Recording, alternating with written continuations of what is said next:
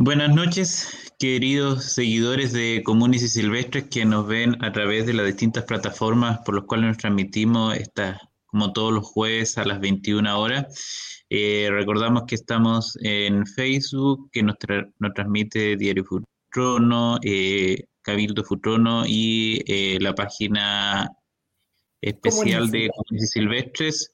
Y también nos pueden encontrar los programas subidos en Instagram y Spotify. Así que ahí por ahí nos puedes ver. Hoy día, como todas las noches desde que comenzó eh, la Convención Constitucional, comenzaremos hablando un poco de qué ha sido esta semana, ¿no es cierto?, eh, la Convención. Eh, después conversaremos un poco del tema que ha estado en boga por todas las implicancias que tiene que el cuarto retiro y después conversaremos un poco de lo que sucedió acá a nivel local. Así que sin más preámbulos, conversemos con Paola que nos hará un pequeño resumen, el cual iremos conversando un poco durante este programa. Gracias, Juan Ramón. Bueno, un saludo para todas y todas quienes nos están escuchando. Un saludo también para Beth y Mario, que esta vez están ausentes y nos dejaron aquí a cargo de este programa. Eh, bueno, como todas las semanas tenemos un resumen del proceso constitucional, nuestro querido proceso que por tanto que, tanto hemos luchado para llegar a este momento. Así que bueno, lo más importante decirles que este sábado, 4 eh, de septiembre, cumple dos meses de vida, ¿ya? Imagínense, ya han pasado dos meses ya en donde la Convención Constitucional ha estado trabajando y como lo comentamos en algún programa anterior, eh, la primera parte de este trabajo se ha enfocado en hacer el reglamento, ¿ya? que en el fondo son las reglas con las cuales, valga la redundancia, son las reglas con las cuales ellos van a primero a ordenarse para después pasar a la siguiente etapa, que es la redacción de la nueva constitución. Es así que, eh, bueno, acá recordar que para poder hacer ese reglamento se organizaron en ocho comisiones que son provisorias, ¿ya? Una de ellas, por ejemplo, la más importante, que es la Comisión de Reglamento, también está la de Derechos Humanos, Participación, Descentralización, etc. Y durante julio y agosto han estado eh, construyendo las normas y las, eh, como los lineamientos para que cada comisión tenga su eh, reglamento provisorio de su área, ¿ya? Entonces, bueno, para, e, para todo ese periodo tenían un plazo que era el 28 de agosto, que fue el sábado pasado, y ya se cumplió, por lo tanto, cada comisión ya tiene la primera parte lista y esta semana lo que se ha hecho es, eh, por parte de la comisión de reglamento, es tomar toda esa información y donde la van a sistematizar. ¿ya? Y aquí, Juan Ramón, quiero que me ayudes porque este es un tema como bien leguleyo, porque de verdad yo hoy día me conecté un ratito para mirar eh, qué es lo que estaban haciendo, porque en realidad uno, uno ve, digamos, eh, a la comisión de reglamento, pero de verdad que son muchas cosas técnicas. Sí, bueno, en general cada comisión a lo menos eh, tuvo, tiene una propuesta respecto a lo que le tocó regular, ¿no es cierto?, eh, su parte específica para el reglamento. Entonces, la comisión de reglamento, que podría ser como la gran comisión, ¿no es cierto?, la primus inter pares dentro de todas las comisiones transitorias va a pescar todas estas propuestas y las va a sistematizar para que quede un solo reglamento. Y recordemos que igual está la comisión de ética eh, y la comisión de participación, que todas esas cosas van a quedar reguladas y reglamentadas. Entonces pesca toda esa información y va a tener que hacer un, compendio, ¿no es cierto? Un, un, consolidado de todos estos reglamentos que después es la que va a pasar al pleno. Al pleno es cuando están todos los, ya no están reunidos en comisiones, ¿no es cierto?, sino que están los 155 convencionales constituyentes eh, para eh, votar eh, para primero revisar este reglamento consolidado y ver si tienen algunas indicaciones. Para estas indicaciones solamente necesitan el patrocinio de 30 convencionales. Eh, para poder hacerle algún tipo de enmienda, ya no son indicaciones sino enmiendas derechamente, las cuales obviamente se va a votar en el Pleno eh, para ver si se aprueban o no. La enmienda, disculpa un poquito, ¿Mm? Juan Ramón, la enmienda tú te refieres a una modificación. Una modificación. puede ser una modificación, supresión, ¿no es cierto?, rectificación del mismo reglamento que se está presentando. Entonces, dentro de septiembre ya tendría que quedar zanjado el tema del reglamento, lo cual es bastante promisorio, puesto que eh, lo que han dado las experiencias comparadas en este tipo de cuestiones, o sea, otras convenciones, otras convenciones, otras asambleas constituyentes en otros países han tomado desde ocho meses hasta un año en recién sacar el reglamento y acá en Chile se ha sacado en cuanto en dos meses ya tendríamos eh, una propuesta y el tercer mes ya tendríamos el reglamento, lo que significa que en octubre ya se va a empezar a trabajar la, redacción de eh, la propuesta de constitución eh, que deberá ser votada en el plebiscito de salida. Así que más o menos eso es lo que se viene, eh, un trabajo complejo, un trabajo difícil para la comisión de reglamento, le va a llevar bastantes horas, así que por lo menos la gente o los malintencionados que dicen que los convencionales constituyentes no trabajan, eh, claramente están derechamente mintiendo, porque el trabajo que han realizado es un trabajo eh, maratónico y que más encima no es que siempre, no es que simplemente alguien se ponga a redactar lo que sería súper sencillo, sino que necesitas aunar voluntades, necesitas aunar criterios, necesitas deliberar. Eso es democracia y esta democracia eh, ejemplar la muestra la Convención Constitucional. Así que nuevamente sacarse el sombrero por la Convención Constitucional que tenemos como país. Sí, bueno, en ese sentido quería mm. agregar, Juan Ramón, que eh, muchas de las comisiones, como por ejemplo de derechos humanos, de participación, eh, han recibido audiencias públicas. Entonces, la democracia ha estado en todas sus formas para poder eh, construir estos, estas propuestas de reglamento. ¿ya? Ah, y también te quería comentar que dentro de este compendio que estábamos hablando, hay tres reglamentos que van a quedar en forma independiente por su, por su complejidad, que son eh, el, el, de ética, el de participación y el de participación popular con pueblos eh, originarios. ¿ya? Eso se van a, como que se van a dejar aparte, o sea, igual se van a sistematizar, pero van a quedar como aparte. Y los otros los, van a, los, van a, unir, claro, exactamente. Sí, bueno, y justamente respecto de los plazos, para ya la próxima semana eh, van a empezar a deliberar, como bien tú decías, ya con la propuesta de reglamento unificada y ahí estarían a fin de mes ya con, el reglamento final, para partir ya con, todo en octubre, entrando a tierra derecha. Eh, para conversar y dialogar sobre nuestra nueva constitución.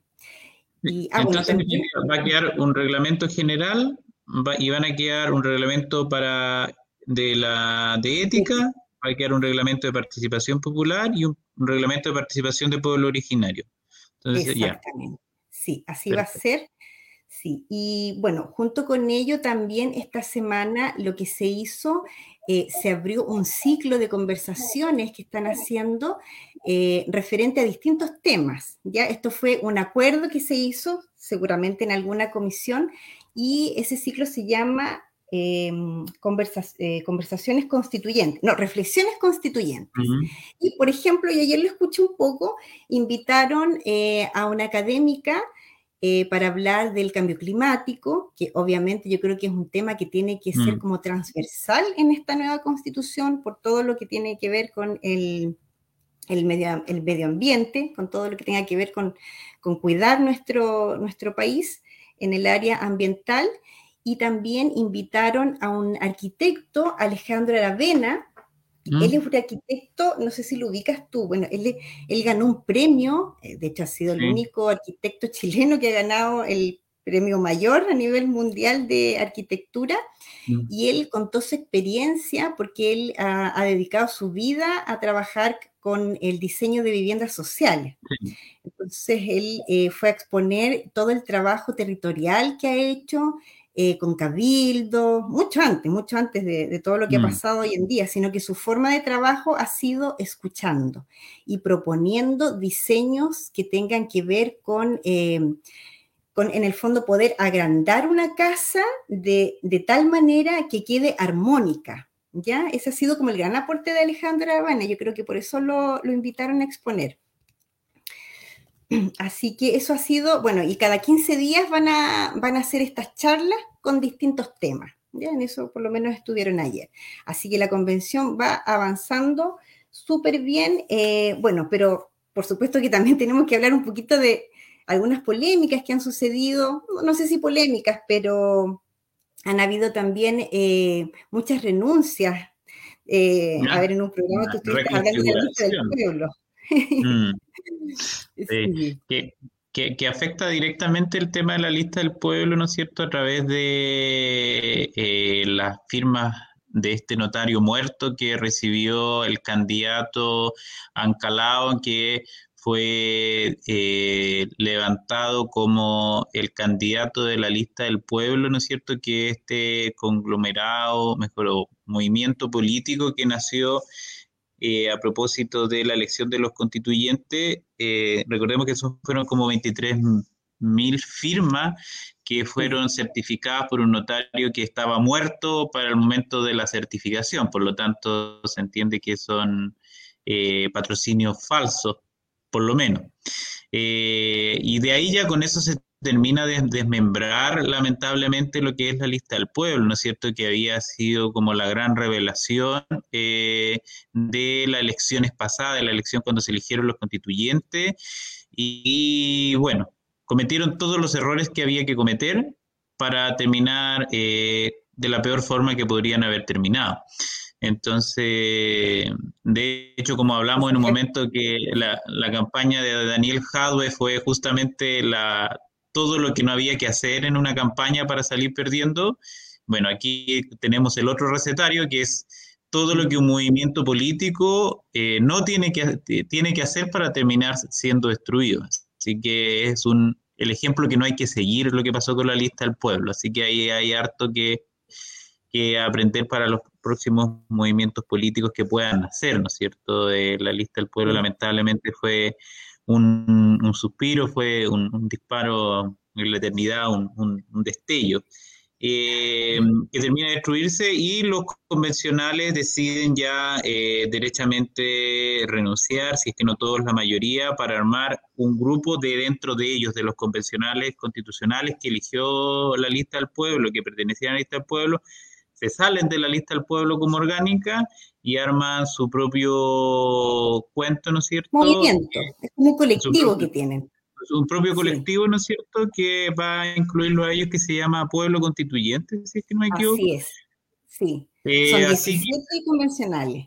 Son 17 convencionales, así que con eso ya eh, se arma otro colectivo. Recordemos que tenemos dentro de la Convención Constitucional tenemos el colectivo de lo que es Chile Vamos, lo que representa la derecha. Eh, tenemos el colectivo de los que son independientes no neutrales. Tenemos el colectivo del Frente Amplio. Tenemos el colectivo socialista. Eh, tenemos ahora un colectivo que es ecoconstituyente, parece. Sí, ecoconstituyente, sí. Ecoconstituyente, y tendríamos este sexto colectivo, si es que no me equivoqué en contarlo, que sería. Creo que yo no más. Eh, que no me acuerdo el nombre, pero mira, en ese colectivo está la Betsy Gallardo. Eh, ¿Cómo es que se llama? No me acuerdo el, otro nombre. Sí, donde está Arbo, me parece, y todo eso. Como que los que nadie, como que no, no tiene mucha articulación, se juntaron todos en uno. Los, rezagados. Claro, como eso a los que a los que no quieren mucho dentro de la convención, pero entonces ahí tenemos varios colectivos que en realidad son dinámicas propias de cuando hay cuerpos colegiados, ¿no es cierto? Que en realidad pasa este tipo de cuestiones.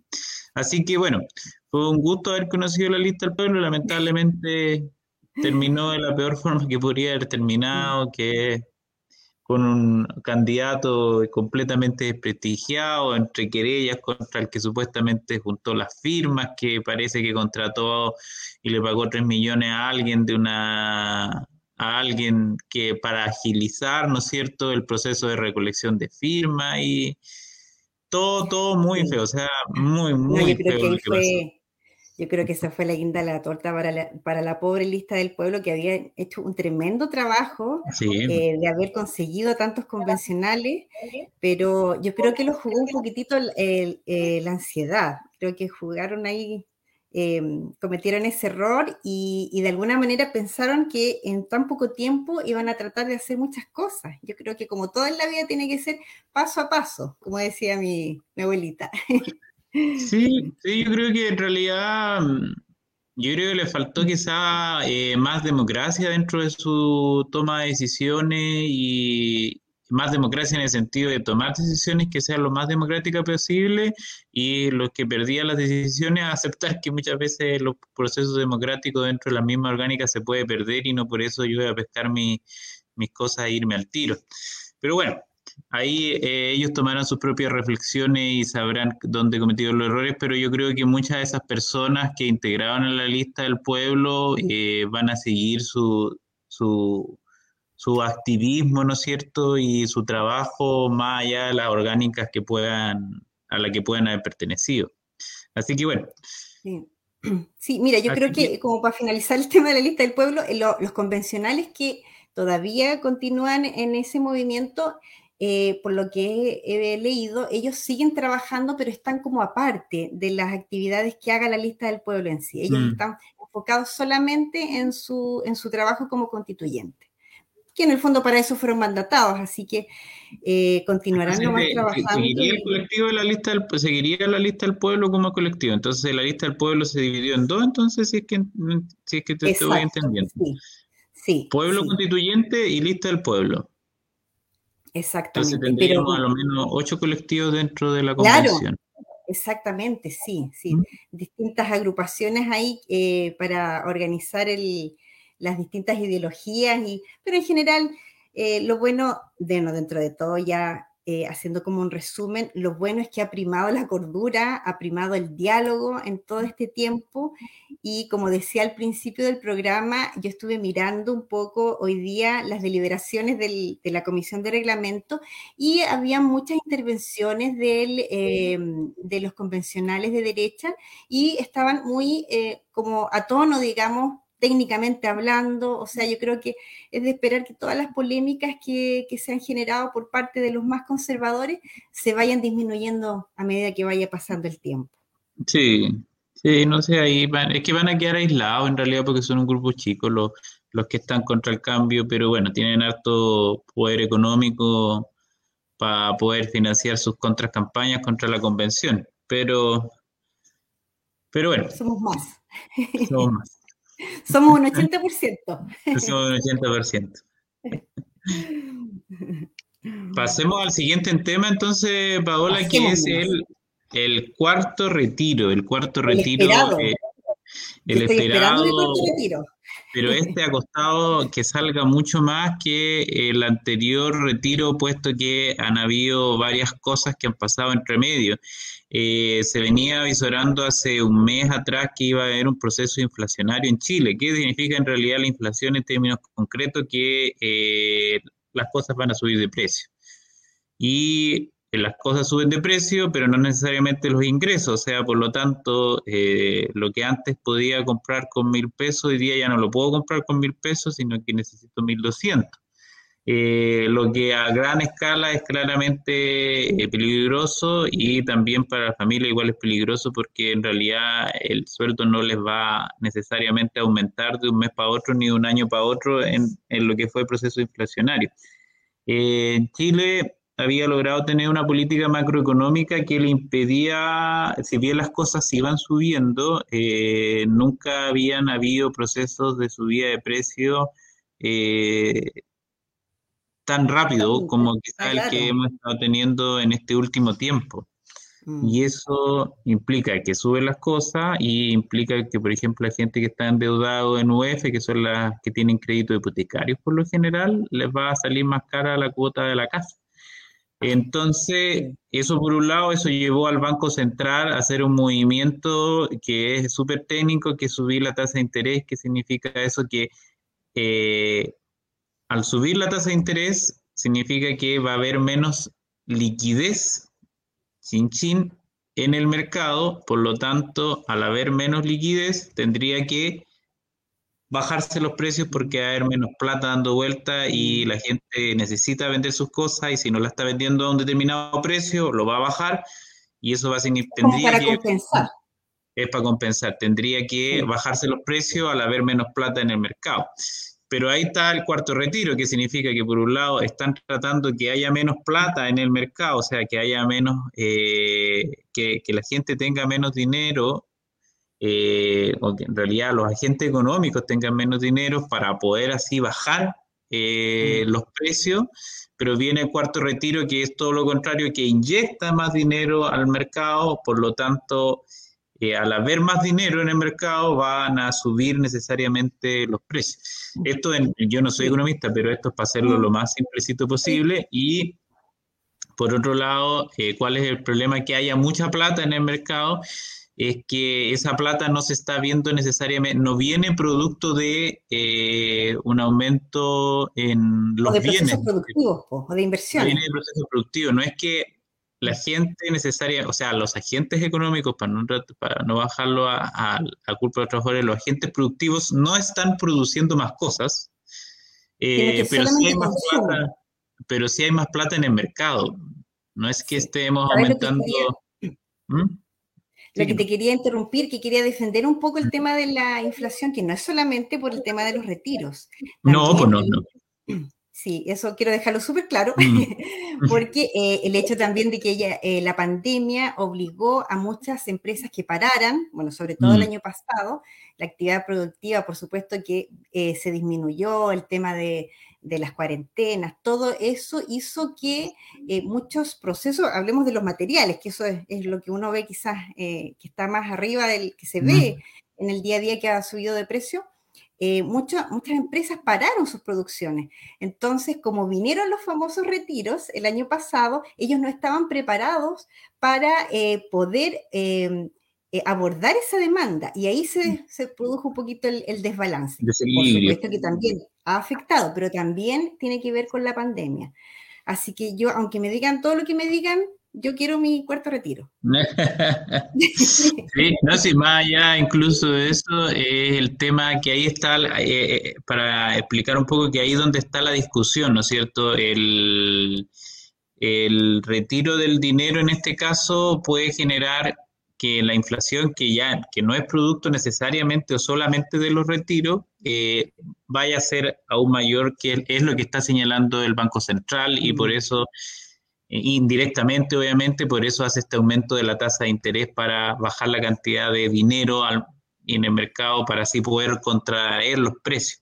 Entonces ahí es donde está el problema y por eso este cuarto retiro está siendo un poco más complicado de salir que el que fue el tercero, que en ese tiempo eran discusiones quizás un poco más políticas, más de campaña medio, bueno, y, eh, y todo el tema, pero ahora efectivamente eh, la inflación eh, puede ser un peligro que puede hacer que el cuarto retiro quizás no logre los votos, porque vemos que necesitan tercios. Claro, sí, pero recordar, recordar que también estamos en elecciones, ¿ya? y más o menos estaba viendo los plazos. No, sí, no me vas a convencer. No, no, yo, estoy, no, soy el defensor del que en contra del cuarto retiro. Está, mira, estaba viendo los plazos y bueno, esta semana se probó la idea de legislar. ¿ah? Eh, mm. Igual como un poco para explicar a, a los que no nos están escuchando que no es que va a ser, sino que se, se inicia la discusión en el Congreso y debería de aquí a fin de mes eh, ya generar un resultado en la, en la Cámara de Diputados. ¿ya? Mm. Y después, eh, para partir más o menos en octubre, comenzar en el Senado, si es que sale todo aprobado.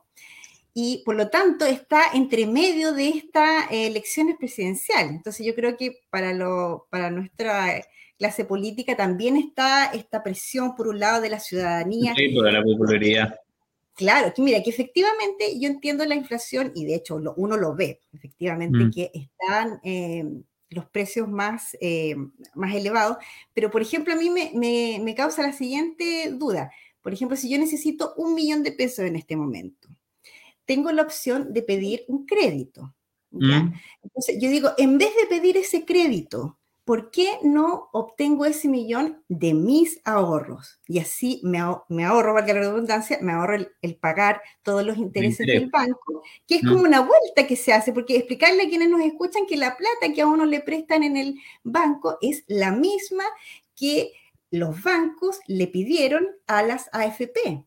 Entonces, esa, es como yo creo que eh, la duda que a uno le queda y que por qué es necesario también eh, exigir y es como válido que uno quiera eh, su cuarto retiro porque es mi plata. Sí, pues no, no, sí, está perfecto esa argumentación, pero los efectos macroeconómicos de meter tanto circulante a la economía te va a llevar necesariamente a una inflación. O sea, el cuarto retiro va a tener su efecto inflacionario, se quiera o no se quiera, va a ser que al haber más plata circulante, van a aumentar necesariamente a lo menos que la macroeconomía esté completamente equivocada, que también puede ser, eh, va a hacer que los precios, o sea, va a hacer que los precios aumenten aún más de aquí a diciembre. Un cuarto retiro va a hacer que los precios suban. Sí, bueno, en ese sentido. Eso está estudiado macroeconómicamente y al haber más circulares, porque es una cantidad impresionante, el cuarto, los, los retiros son una cantidad impresionante de liquidez que se le mete al sistema. Entonces, ahí está la decisión que van a tener que tomar los diputados.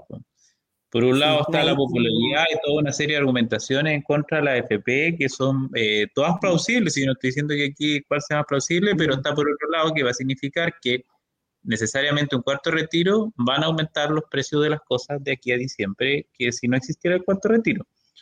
No es inocuo, no es inocuo sacar, la plata de la FP. Claro, y de hecho ahí los que más, los que más se ven perjudicados, ya me, voy a ir a tu bando ahora, son las familias que, tienen, que tienen los ingresos más bajos. Porque claro, por ejemplo, tienen 100 mil pesos y compran eh, X cantidad de, que se van al supermercado, obviamente lo que tú decías, porque con, esa misma plata van a obtener menos, menos productos. Bueno, esperaremos nomás por cómo va el proceso y bueno, eh, es, complicado, ¿ah? Es complicado, efectivamente. igual en popularidad, no sé si, porque recordemos que el Senado solo cambia la mitad de los senadores, ¿ah? no cambian todos los senadores. Por lo mm. tanto, va a haber una mitad de senadores que mm. va a decir, bueno, a mí no me eligen en cuatro años más, además que se olvidan de aquí a allá, por lo tanto, no va a estar, no van a, el, el Senado no va a estar tan presionado por los votos como lo va a estar eh, la Cámara de Diputados. Entonces es probable que en la Cámara de Diputados se apruebe, pero en el Senado eh, se caiga. Así que... Eh, Ese dato no, lo sabía, pues Juan Ramón. no está tan fácil para el cuarto retiro salir esta vez, mm. esta vez, como lo fue para el otro retiro. Así que, por lo tanto, yo creo que hay que ir con calma ahí porque no se sabe qué efectivamente lo que va a pasar. Así que y bueno, ahí Besaida estaba conversando a través de los comentarios, pero hubiese estado acá, pues Besaida, para que converse directamente acá.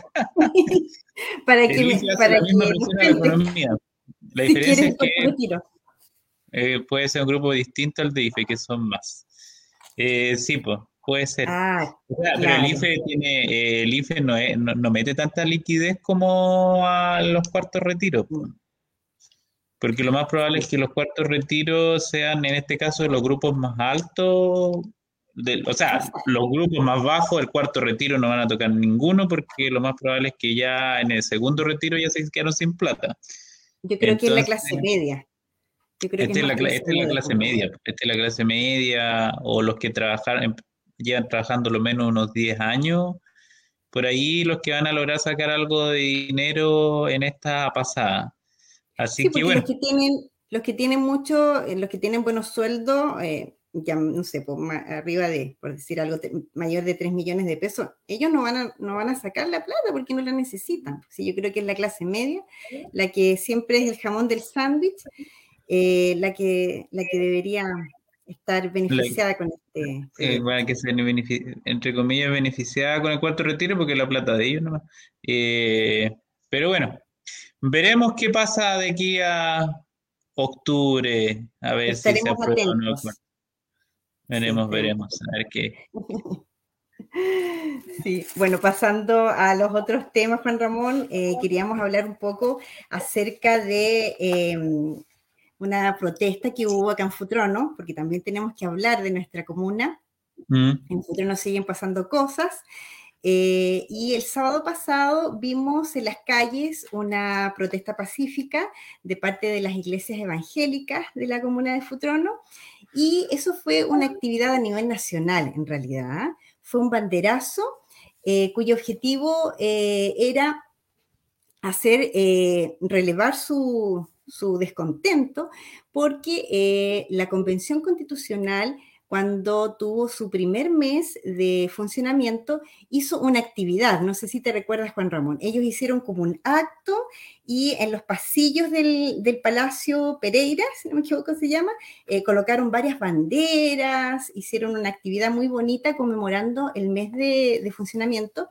Y en todas esas banderas que estaban de los gobiernos regionales, de los pueblos originarios, eh, movimientos sociales, no estaba la bandera de la iglesia evangélica. Entonces, eh, a raíz de eso, eh, hubo un descontento y de alguna forma se sintieron discriminados porque consideraron ellos que estaban como invisibilizados en todo este proceso. entonces, a partir de eso, hicieron este banderazo a nivel nacional y por esa razón, si alguien vio en las calles los, eh, una caravana, era eh, todas las iglesias evangélicas eh, haciendo esta, esta protesta pacífica, incluso fue apoyada por la municipalidad, para hacer un llamado de atención, en el fondo, de por qué no se, había, no se habían considerado. ¿ya?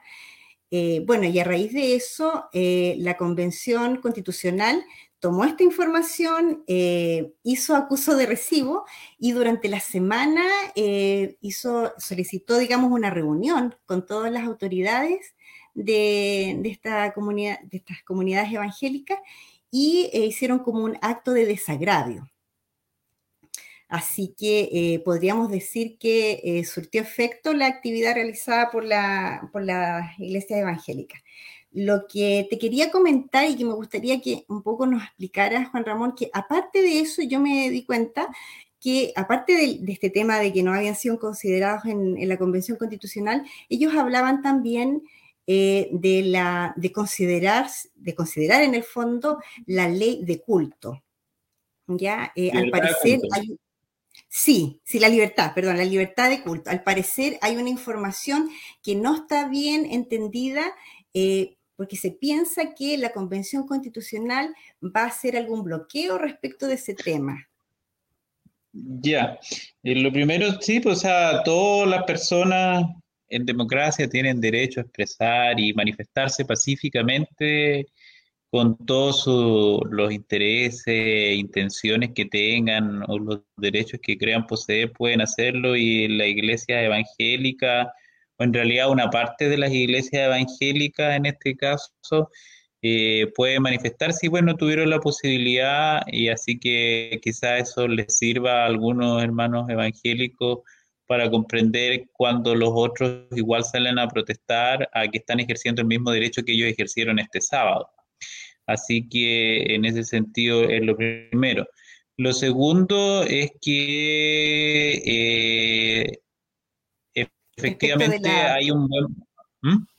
No, que como para reforzarte, el tema de mm. la libertad de culto. Sí, y por otro lado, pero a propósito de ese tema, para, allá voy, mm.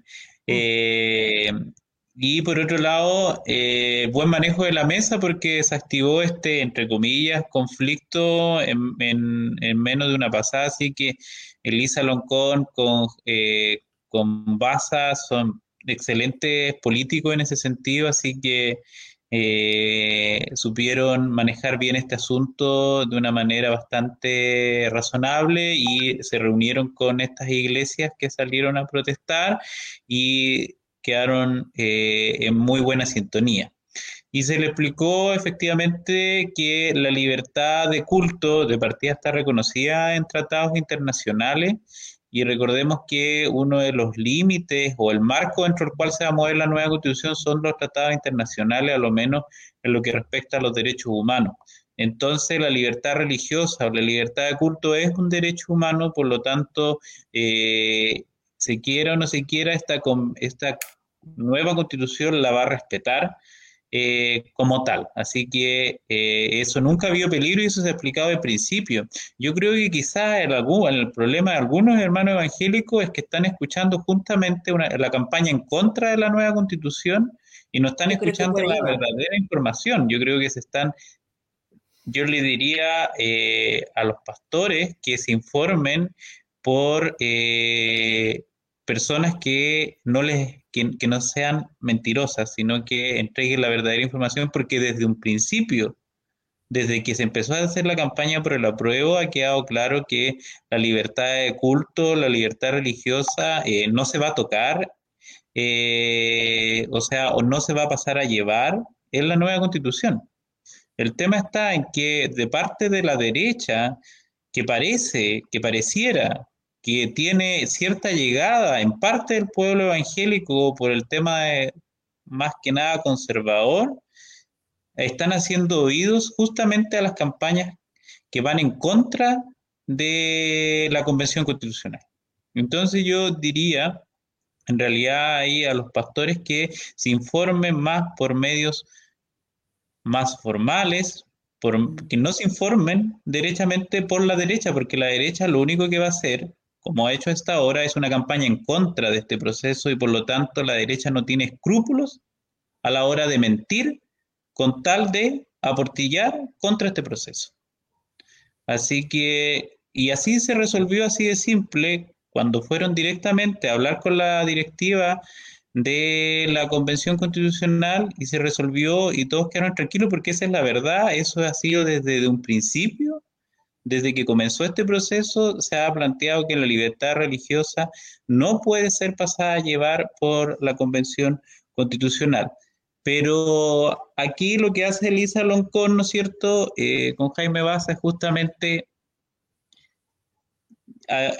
invitarlos al proceso, mostrarles cómo es el proceso y hacerlos parte del proceso. Yo creo que eso es una buena jugada política. Pero yo creo que igual no podemos ser ingenuos al señalar que hay parte del pueblo evangélico o que es mal, derechamente malintencionado y está contra la nueva constitución, o están siendo manipulados por sectores reaccionarios de la derecha que se aprovechan del conservadurismo del pueblo evangélico justamente para atacar a la nueva constitución. Sí, lo que tú estás comentando, Juan Ramón, mientras tú estás diciendo eso, me estoy acordando que en algún momento Cast como candidato eh, se reunió con algunas, eh, algunas comunidades evangélicas. Así que yo creo que por ahí quizás hay una mala información. Y, bueno, siempre decirle a todos que nos escuchan que no solamente se informen a través de la televisión, también eh, hay que leer todo lo que es los medios independientes o escuchar muchas radios, nuestro podcast, por supuesto, otras, em, otros medios independientes que de alguna manera informan eh, como tiene que ser, digamos, por la verdad. Y de hecho, aquí abajito, ah, ya no está ya, pero tenemos la publicación de la, mm, bueno, la teníamos ahora ya no, que cuando uno quiere acceder a todas las eh, actividades de la Convención Constitucional, hay una página que es www.convención.tv y ahí se ve toda la información tal cual es. Así que el llamado siempre a estar informado, eh, porque la verdad siempre lo que tú dices es verdad, la campaña de desprestigio siempre está presente. Sí, no, y aquí, aquí mire, yo no, no, no, me, no me pierdo, o sea, yo creo que hay parte eh, pueblo evangélico que está derecha, derechamente siendo manipulado por la derecha y, hay ciertos pastores que pertenecen a algunas iglesias evangélicas que están trenzados con los sectores de derecha de nuestro país por su conservadurismo.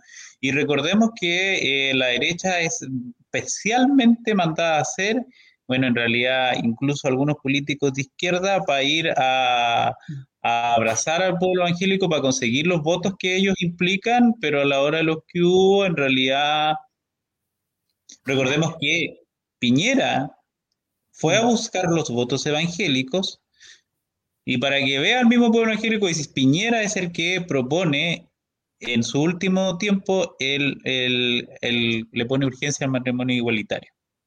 Entonces, ahí yo le mandaría a, a muchos pastores que yo sé que están trenzados con la derecha, eh, que repiensen bien sus alianzas porque parece que no le están dando resultados. Entonces, en vez quizás de preocuparse tanto de la, de la, de la agenda valórica, deberían quizás preocuparse de una agenda que es mucho más importante, que es la agenda social. La agenda informativa, para mí también.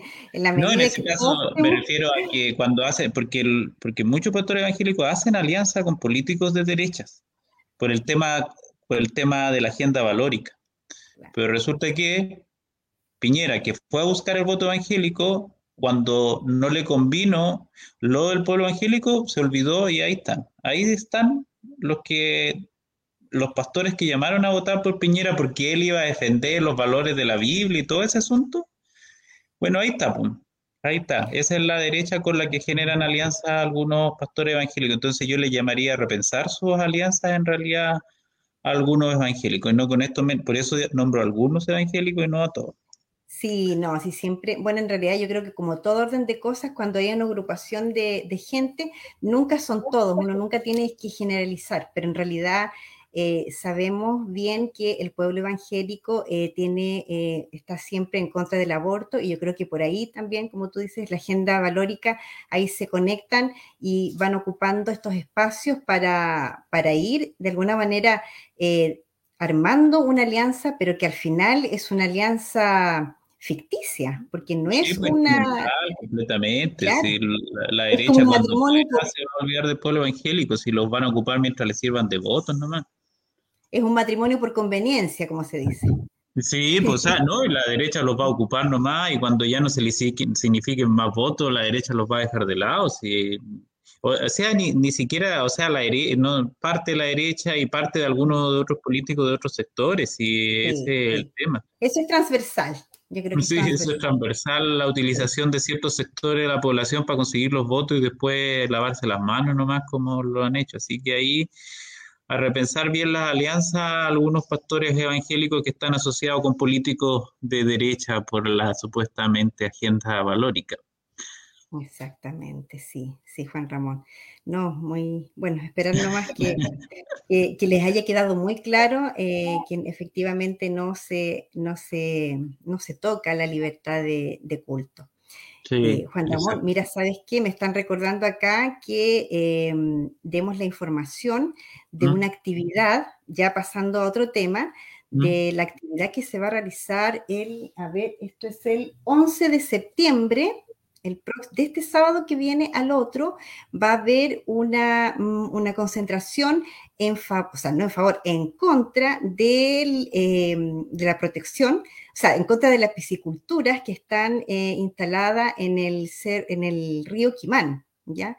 Porque el río Quimán ha tenido hartas, eh, en el fondo ha cambiado mucho de como era antes. Mm.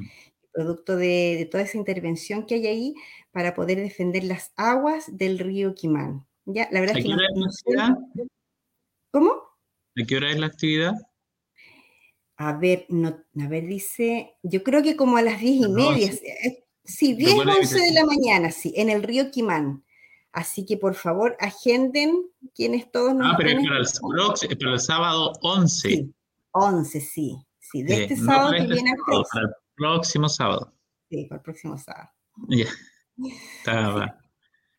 Sí, así que, bueno, lo bueno es que cuando ocurre una actividad que tenga que ver con la protección del medio ambiente, yo noto que Futrono es completamente eh, apañador.